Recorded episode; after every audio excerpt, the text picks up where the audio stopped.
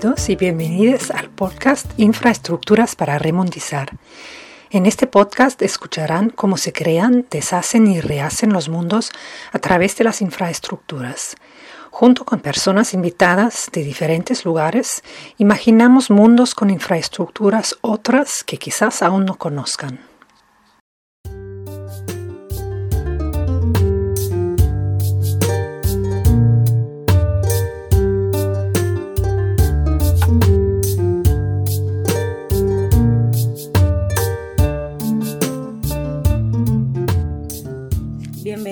Bienvenidos, bienvenides a nuestro podcast Infrastructure Rewoldings o Infraestructuras para Remondizar.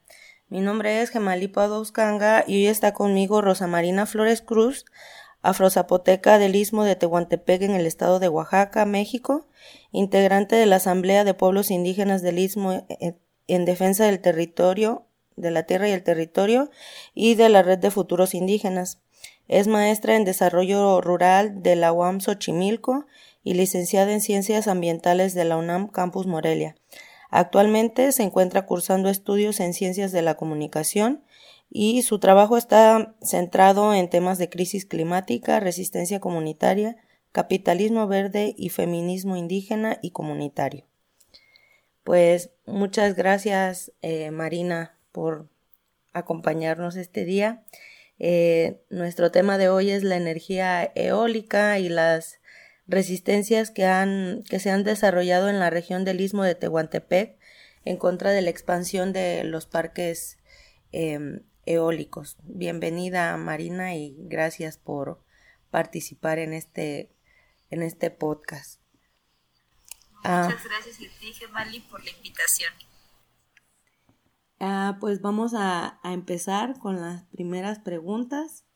Eh, entonces, si, si tú tuvieras que decirle a una persona que no sabe nada del tema, eh, ¿cómo le explicarías cuál es el, problema actual con la, la, energía eólica?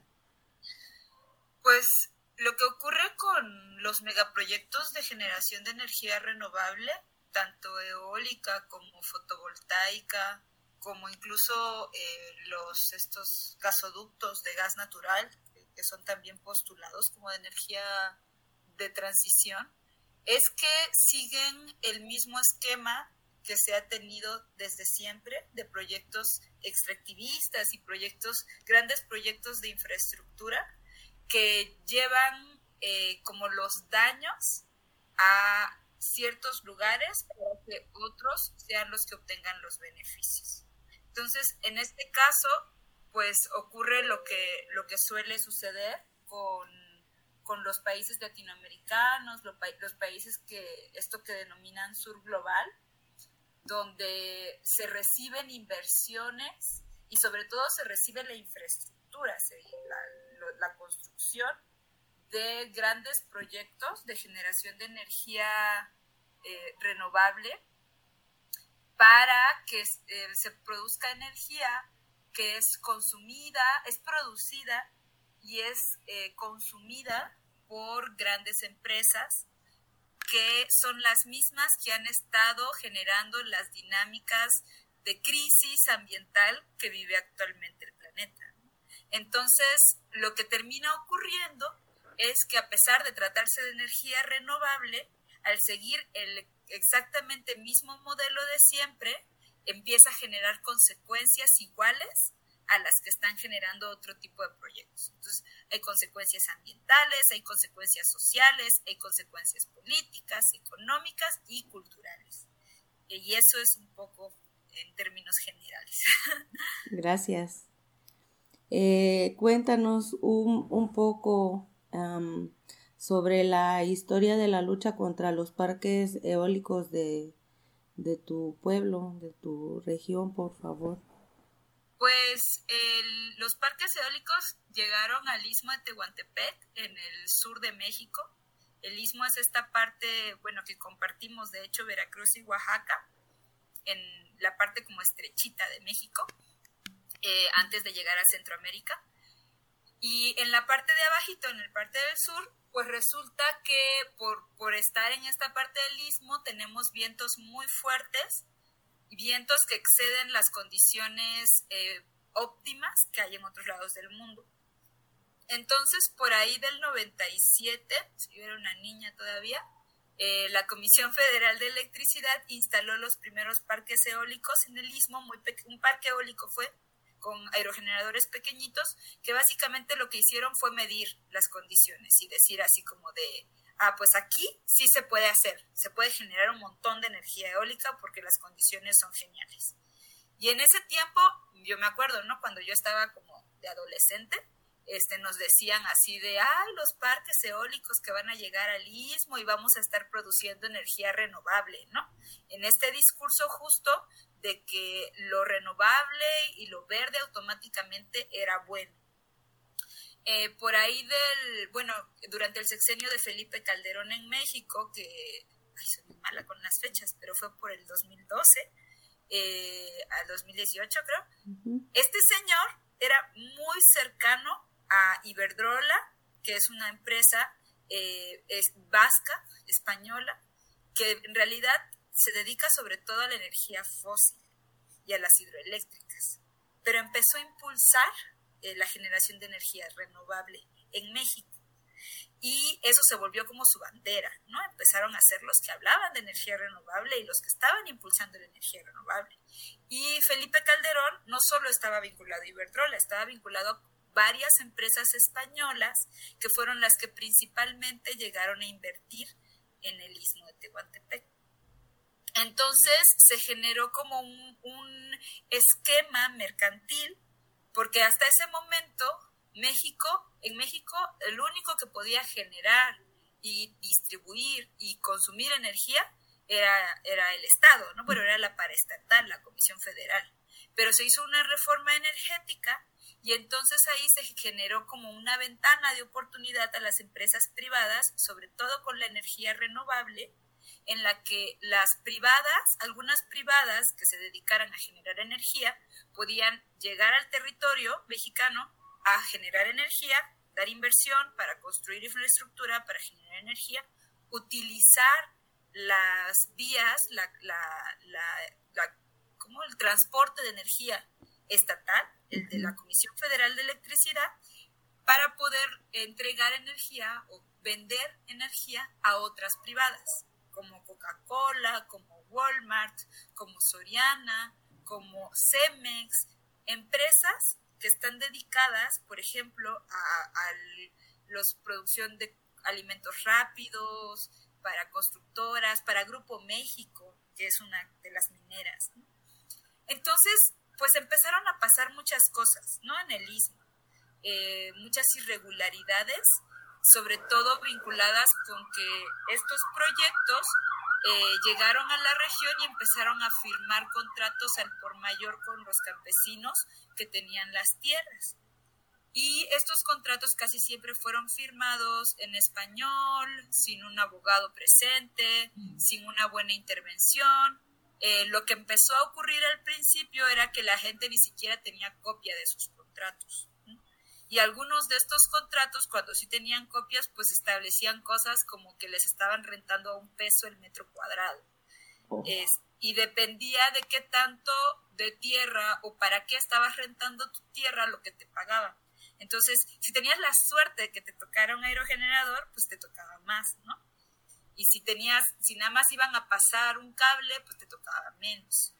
Entonces, quienes empezaron a beneficiarse y a trabajar como para promover este tipo de industria, pues eran los que tenían un chingo de tierras.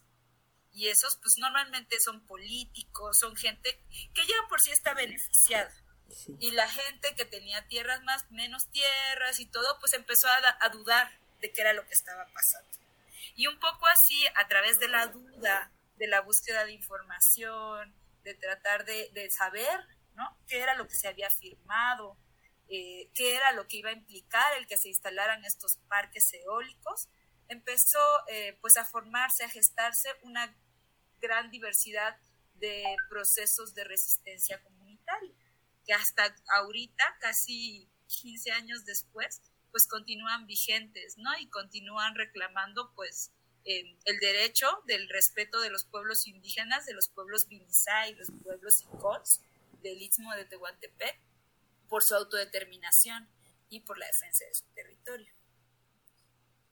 Muchas gracias.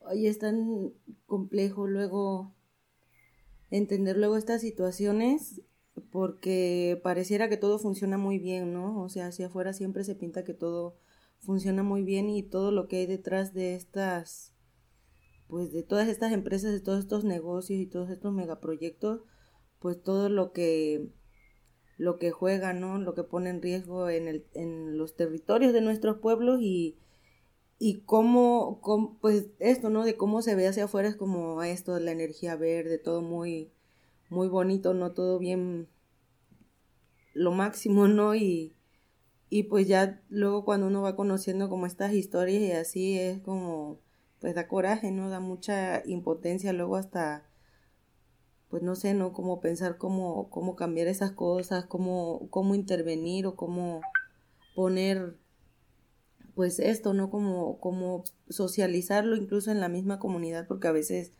luego eso quizá es también complejo, ¿no? De, de, de abarcar y de pues de trabajarlo, ¿no? En la, en las comunidades, no sé. A mí me pone a pensar un poco eso. Es que además, ¿sabes? En nuestros pueblos, pues digamos la verdad, ¿no? Estamos bien vulnera vulnerados. No es que seamos vulnerables, que nos han vulnerado y han vulnerado nuestras vidas y nuestros, nuestra forma de vivir. Han, han roto muchas de las prácticas, muchos de los tejidos que justamente nos permitían pues ser más fuertes. Y entonces lo que nos dicen es que si llega infraestructura, que si llega inversión extranjera, eso va a ser bueno, ¿no? Va a ser empleo, va a ser este dinero, ya no vas a tener que partirte el lomo trabajando la tierra, solo vas a tener que cobrar tu cheque tu chequecito al mes. Y entonces, pues así nos vulneran y nos, y nos llevan, nos mandan todas esas cosas. O sea, con lo que pasó en el istmo es que justo la peor tipo de tecnología que tenían las eólicas, en, que, o sea, cosas que no iban a poner ni de broma en Europa, nos lo vinieron a poner a nosotros. Todo chorreado de aceite, se han quemado esas cosas, este, así ha prendido fuego y cosas así porque eran de muy baja calidad pues porque en México no existía un reglamento firme o serio para poder regular esto. Sí. Aquí me dice la, guía, dice, en el, en el caso de, de Juchitán se perdió la lucha contra las, las compañías eólicas y se instalaron los parques en el territorio. Eh, ¿Puedes explicarnos qué factores y qué tipo de actores u organizaciones impulsaron la aceptación y la realización de los parques eólicos. Sí, pues es un poco lo que, lo que te contaba, ¿no? Que aquí la cosa es que son intereses tan grandes. O sea, nosotros allá en el territorio, pues a quién te enfrentas.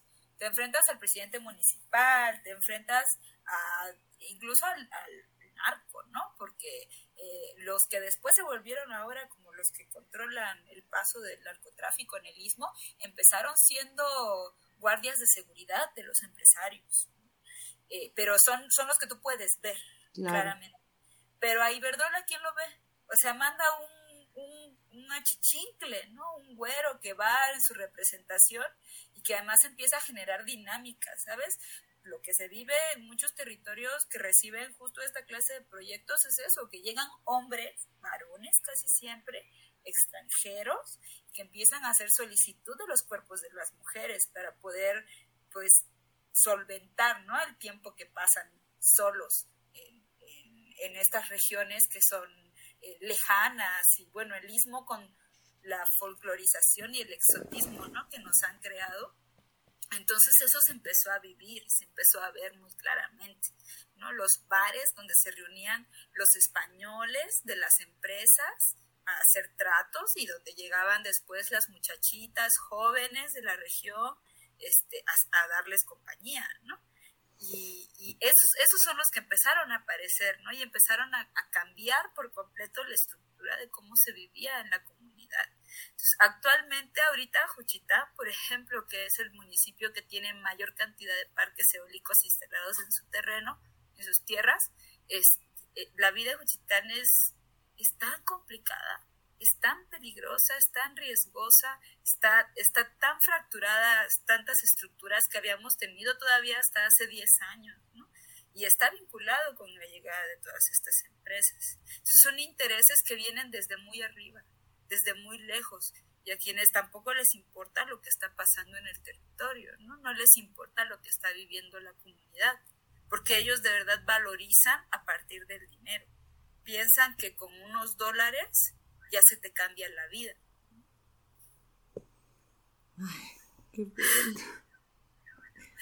Yo estoy así porque escucho luego, pues como esta, estas realidades, ¿no? Sobre todo como la negociación luego como esto, ¿no? Con el cuerpo de las mujeres en estas situaciones y que luego, como está tan normalizada la violencia, ni siquiera es algo que se, que en la, que, en la comunidad o en la región se vincule o que, se relacione con, la llegada de estos proyectos, ¿no? De estos megaproyectos a, a los territorios, ¿no? Sino siempre es como un caso aislado o como algo que pues sí, ¿no? Como tan normalizado que no se cuestiona, ¿no? No se, pues sí, no, no, no hay como algo más a profundidad o que se haga algo al, al, al respecto con eso, ¿no? Y me da mucha, no sé, esa, esa situación.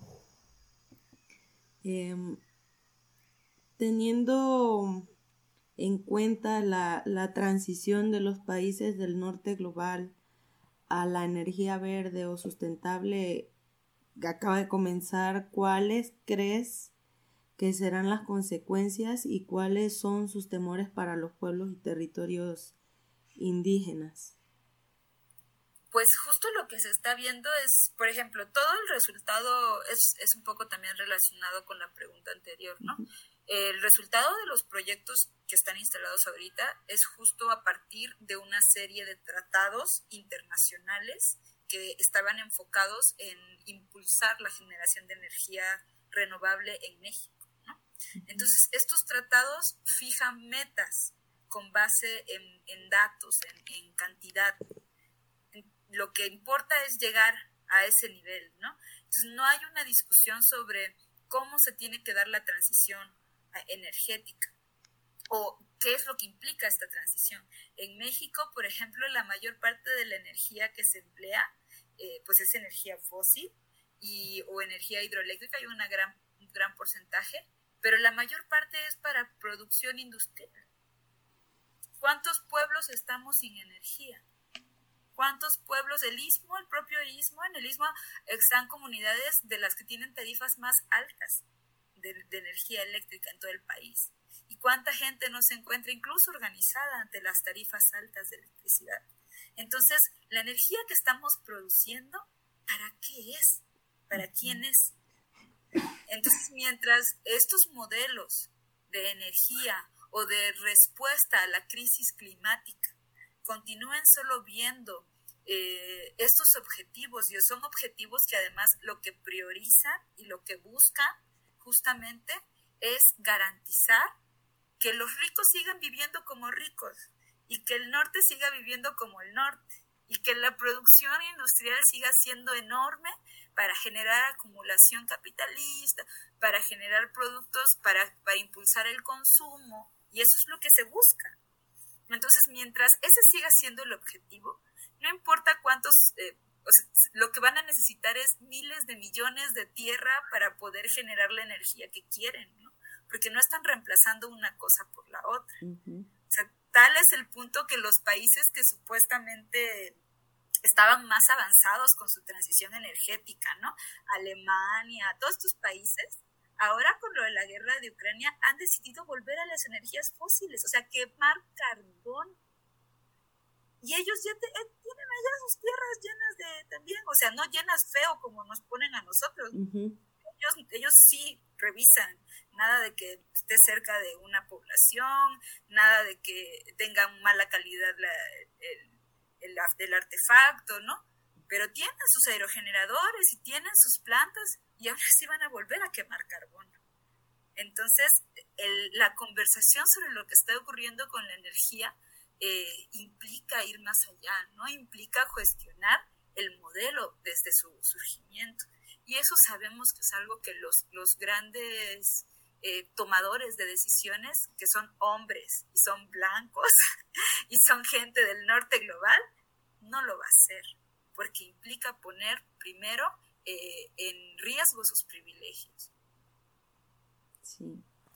¿Y qué estrategias crees que están siguiendo o pueden seguir los pueblos frente a este colonialismo energético con sus infraestructuras invasivas? Ay, pues eh, lo que están haciendo los pueblos en todos lados es resistir. Y es en todos lados, ¿eh? Yo he conocido gente, por ejemplo, de la Guajira, bueno, no, no gente, pero casos, he escuchado de casos en la Guajira colombiana, donde también están enfrentando proyectos eólicos. Están los pueblos samis, que están en Noruega y en la parte norte de, Europa, que son pueblos indígenas que pastorean renos y sus terrenos que son utilizados para pastorear renos están siendo invadidos por parques eólicos están ellos posicionados frente a la invasión de los parques eólicos de sus territorios. Estamos los pueblos Vinizá, los pueblos Cod, hay pueblos en todos lados que están enfrentándose a esto, ¿no? Entonces, lo que queda claro es que mientras, pues de nuevo, ¿no? Mientras el modelo sea ese, eh, va a encontrar resistencia.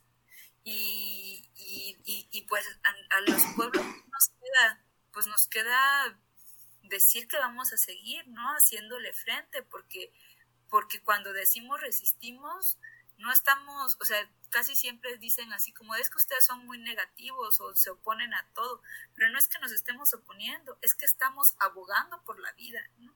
Nosotros lo que ponemos al frente es nuestra propia vida y mientras este, tengamos que enfrentarnos a lo que tengamos que enfrentarnos por poder garantizar esa vida de, de, como pueblos, ¿no? Entonces, yo creo que eso es lo que nos, nos, nos toca, ¿no? Nos, nos toca seguir haciendo, porque porque no parece que haya una, una visión de que de verdad estas cosas nos están, nos están haciendo mucho daño, ¿no? Y no solo a nosotros, sino a todo el mundo. Este, no hay una intención en realidad de cambiar estas estrategias de, extractivismo y de dominación. Ah, ha habido intentos de construir parques eólicos comunitarios en la región. Eh, un ejemplo, el proyecto en Ixtepec promovido por la compañía Jansa. ¿Puedes explicarnos por qué no se lograron llevar a cabo estos parques eólicos comunitarios? O sea, ¿cuáles eran los obstáculos a los que se enfrentaron estos proyectos? Sí, pues lo que pasa es que pensar en proyectos de este tipo, ¿no? Incluso en proyectos de generación de energía eólica, por ejemplo, comunitario. Para empezar, la ley en México, o sea, las legislaciones no permiten como poder eh, que una comunidad pueda hacer lo que hacen las empresas privadas, ¿no? O sea, que un, un, espacio como organizado, una asociación civil o, o una, una, comunidad organizada pueda acceder a la red de, la, de energía de la Comisión Federal para vender la energía a la Comisión como hacen como hace Iberdrola, como hace NEL, como hace Gamesa, ¿no? Este, entonces, de entrada, ahí ya hay un obstáculo, porque ¿cómo puedes tú eh, invertir o conseguir fondos para instalar un proyecto de ese tamaño, para comprar infraestructura, para hacer un proyecto, si después tú no vas a tener ningún ingreso? Porque el el organismo estatal no te permite eh, vender lo que estás produciendo.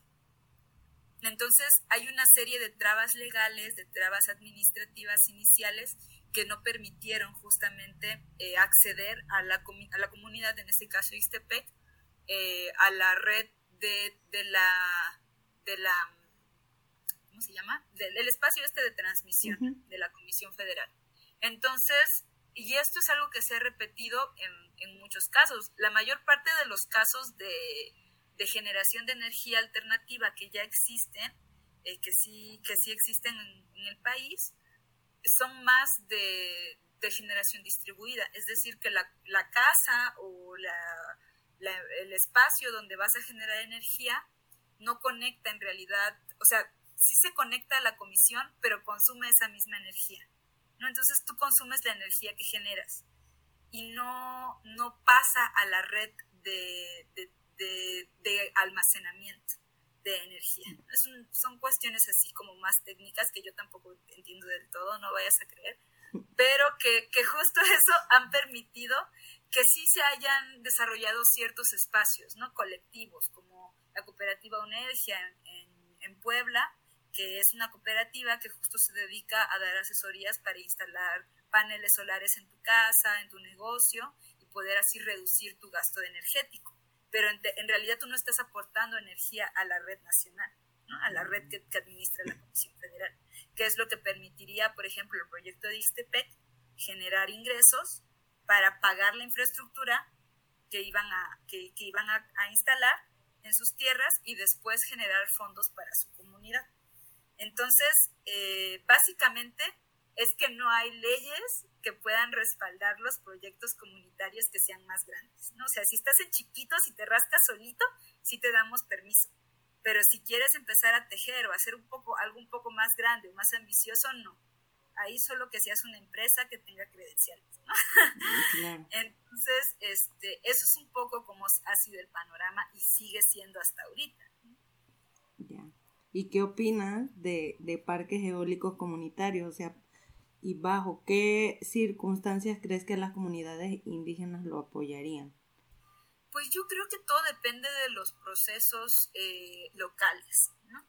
Todo tipo de proyectos, incluso las decisiones de si, de si aceptar fondos, de con quién colaborar, de con quién eh, coordinar, todas son decisiones que deben ser tomadas dependiendo del contexto de la comunidad. Y eso es algo que a veces no se entiende, ¿no? A veces se quiere como pensar en un modelo comunitario. Y es como, ¿cómo vas a tener un solo modelo comunitario si hay tantas formas de hacer comunidad?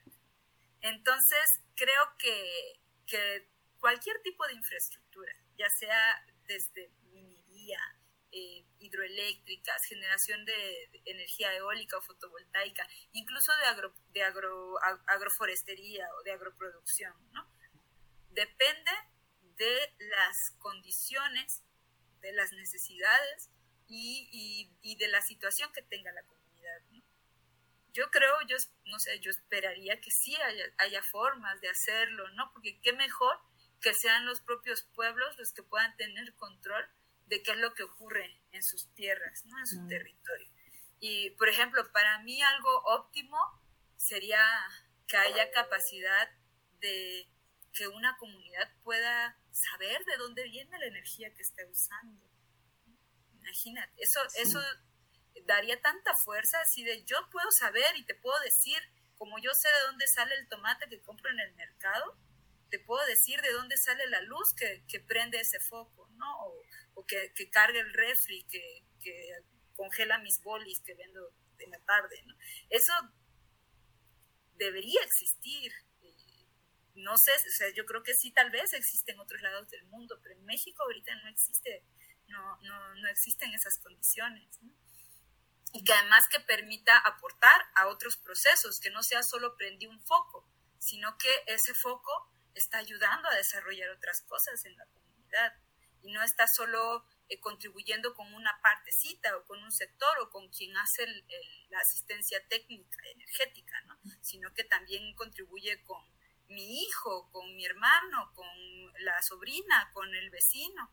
Entonces, es como este sueño, ¿no?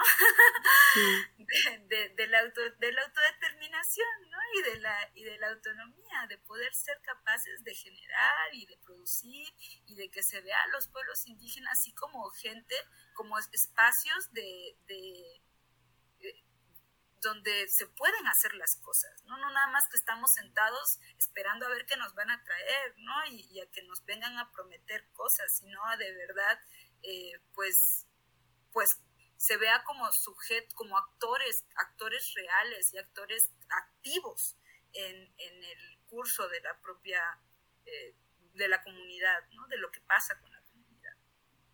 No. ya casi terminamos. Este, ¿qué significa para ti provenir de un lugar como el istmo de, de Tehuantepec?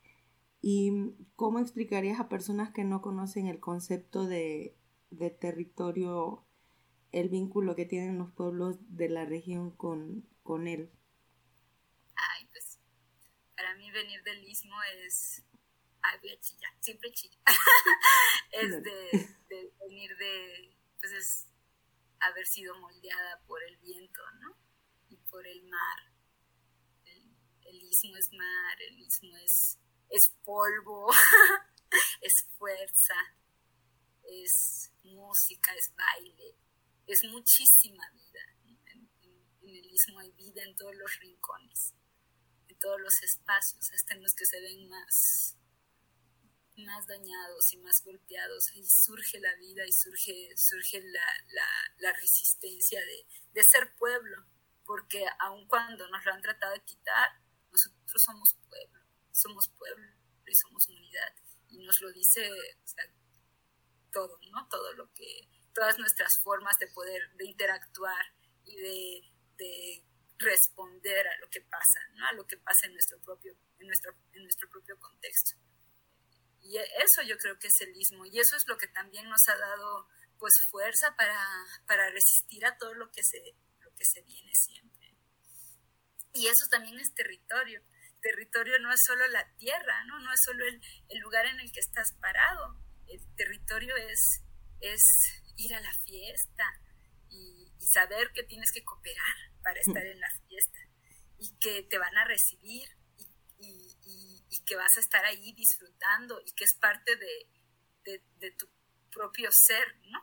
Eh, el territorio es, es escuchar, eh, el sonido de, las palabras, ¿no? Que, te vinculan a cierto lugar, un acento, un tono de voz, el idioma, en, mi caso, ¿no? Yo no hablo zapoteco, pero le contaba a una amiga que cuando yo estudiaba afuera y me subía al camión en México que me iba a llevar a Juchitán, solo con escuchar que hablaba la, una señora que se subía y empezaba a hablar zapoteco, yo ya me sentía en mi casa. Mm. Y, ya ese camioncito que estaba hasta hasta la Ciudad de México, ya me vinculaba con mi territorio, ¿no? Ya me estaba llevando a, ese espacio. Tu territorio es lo que comes, es lo que vistes, es lo que sientes, es, es, es lo, que, lo que pasa cuando hay catástrofe, como, lo que nos tocó vivir con el terremoto, o, o, cuando lo que pasa cuando, cuando hay una agresión a lo que ajusta esa vida que tú estás desarrollando. Cuando llega un megaproyecto, que se quiere instalar y quiere hacer un lado todo eso. Eso es territorio. Territorios, por ejemplo, que cuando instalaron un Kentucky Fresh Chicken ahí en la entrada de Juchitán, se salieron un montón de memes de con el pollo, el pollo garnachero de allá, el pollo local, y el que no conoce a Dios a cualquier santo le reza, ¿no? Y, eso se difundía por todos lados, y eso es territorio.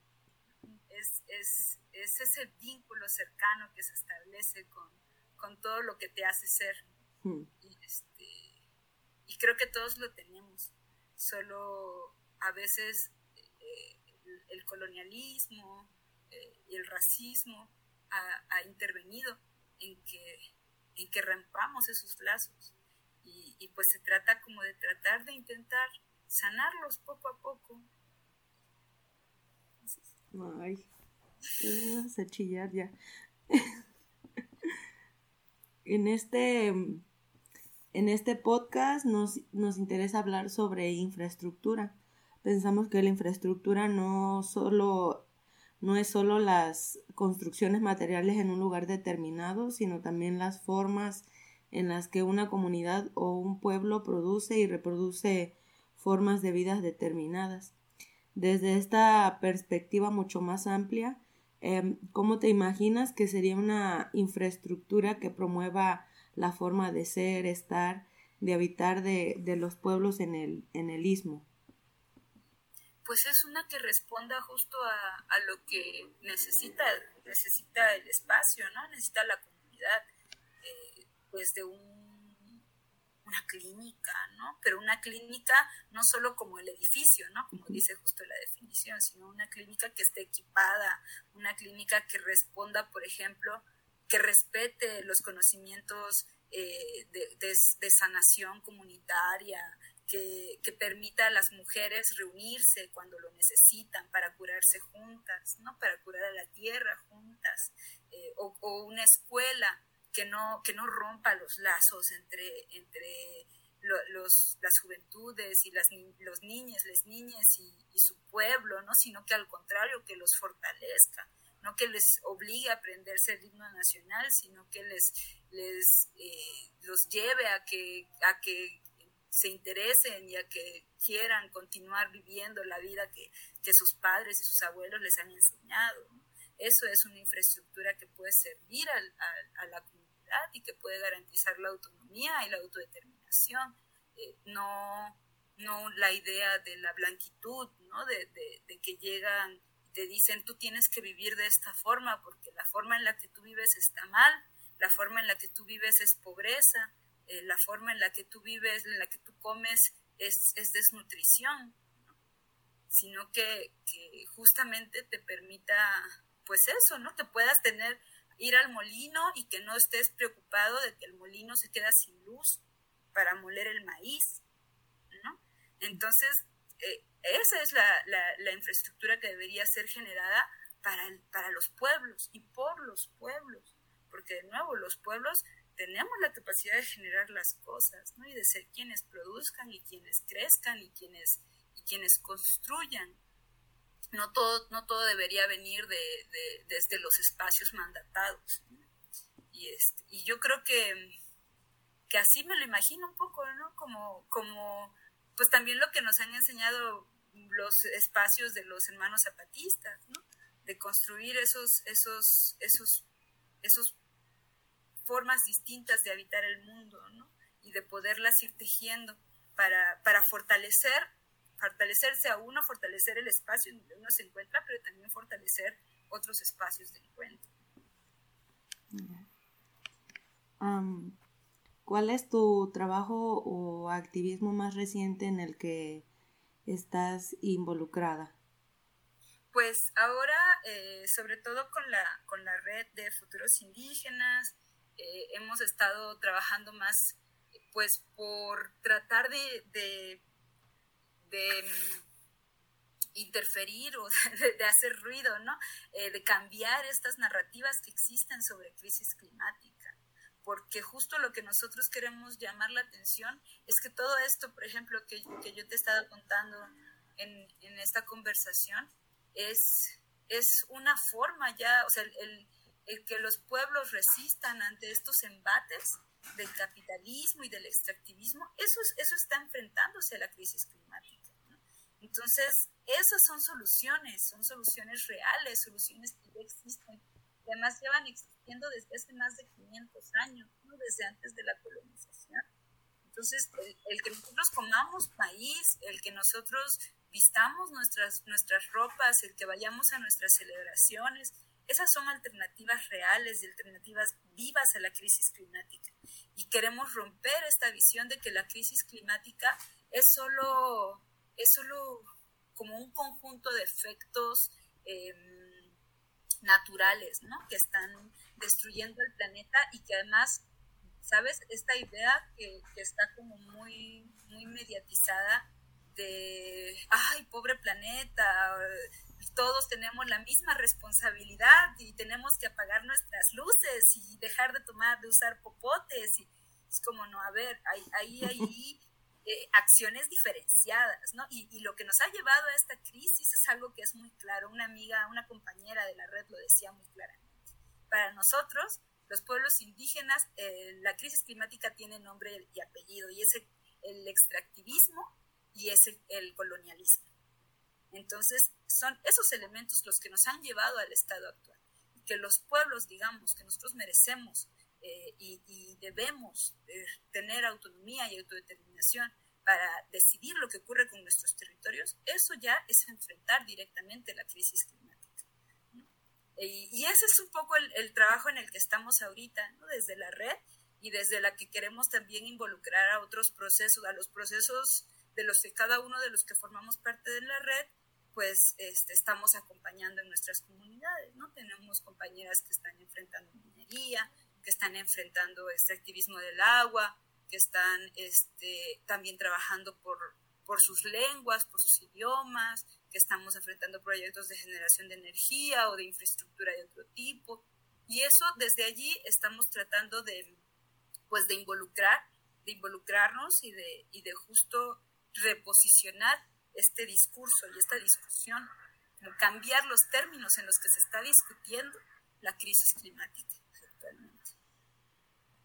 Pues muchas gracias Marina por, por estar aquí, por tu tiempo y pues por compartir todos tus conocimientos con nosotros. Em, pues te agradezco mucho tu, tu, contribución y pues esta reflexión, ¿no? De cómo, de cómo podemos también nosotros repensar las maneras de cómo vivimos nuestro espacio, ¿no? Nuestros territorios y también de cómo entendemos el territorio. Em, porque pues sí, ¿no? Este, luego generalmente luego asociamos el territorio solamente como esta extensión de, de tierra, ¿no? De espacio en el que, en el que estamos, pero a mí me, me, me, me, conmovió mucho, ¿no? Esta manera en la que tú decías para ti qué significa, pues, ser, de, ser del Istmo, ¿no? Y, y, pues tiene que ver, ¿no? Cómo te relacionas con el lugar en donde te toca estar, ¿no? Con las plantas, con la gente, con la fiesta, con, con la organización, ¿no? Con todo este conjunto que al final, pues como dices, bien, bien claro, no es lo que nos hace ser, ¿no? Y que pues nos hace también sentirnos pues orgullosos de, de lo que somos, ya sea por, por las cosas buenas y al final también por, por las cosas que tampoco, que pueden ser no tan, no tan positivas en nuestra comunidad, pero que al final, si somos así es porque todo, lo que nos rodea es, ¿no? Eh, entonces, pues muchas, muchísimas gracias, de verdad. Vamos a tener más, más podcasts en breve sobre problemáticas relacionadas a infraestructuras y las propuestas y posibles alternativas desde las comunidades afectadas. Observen este espacio. Mi nombre es Gemalipa Doscanga. Un saludo cordial a todas, a todos y todas que nos han escuchado. Cuídense mucho y hasta la próxima.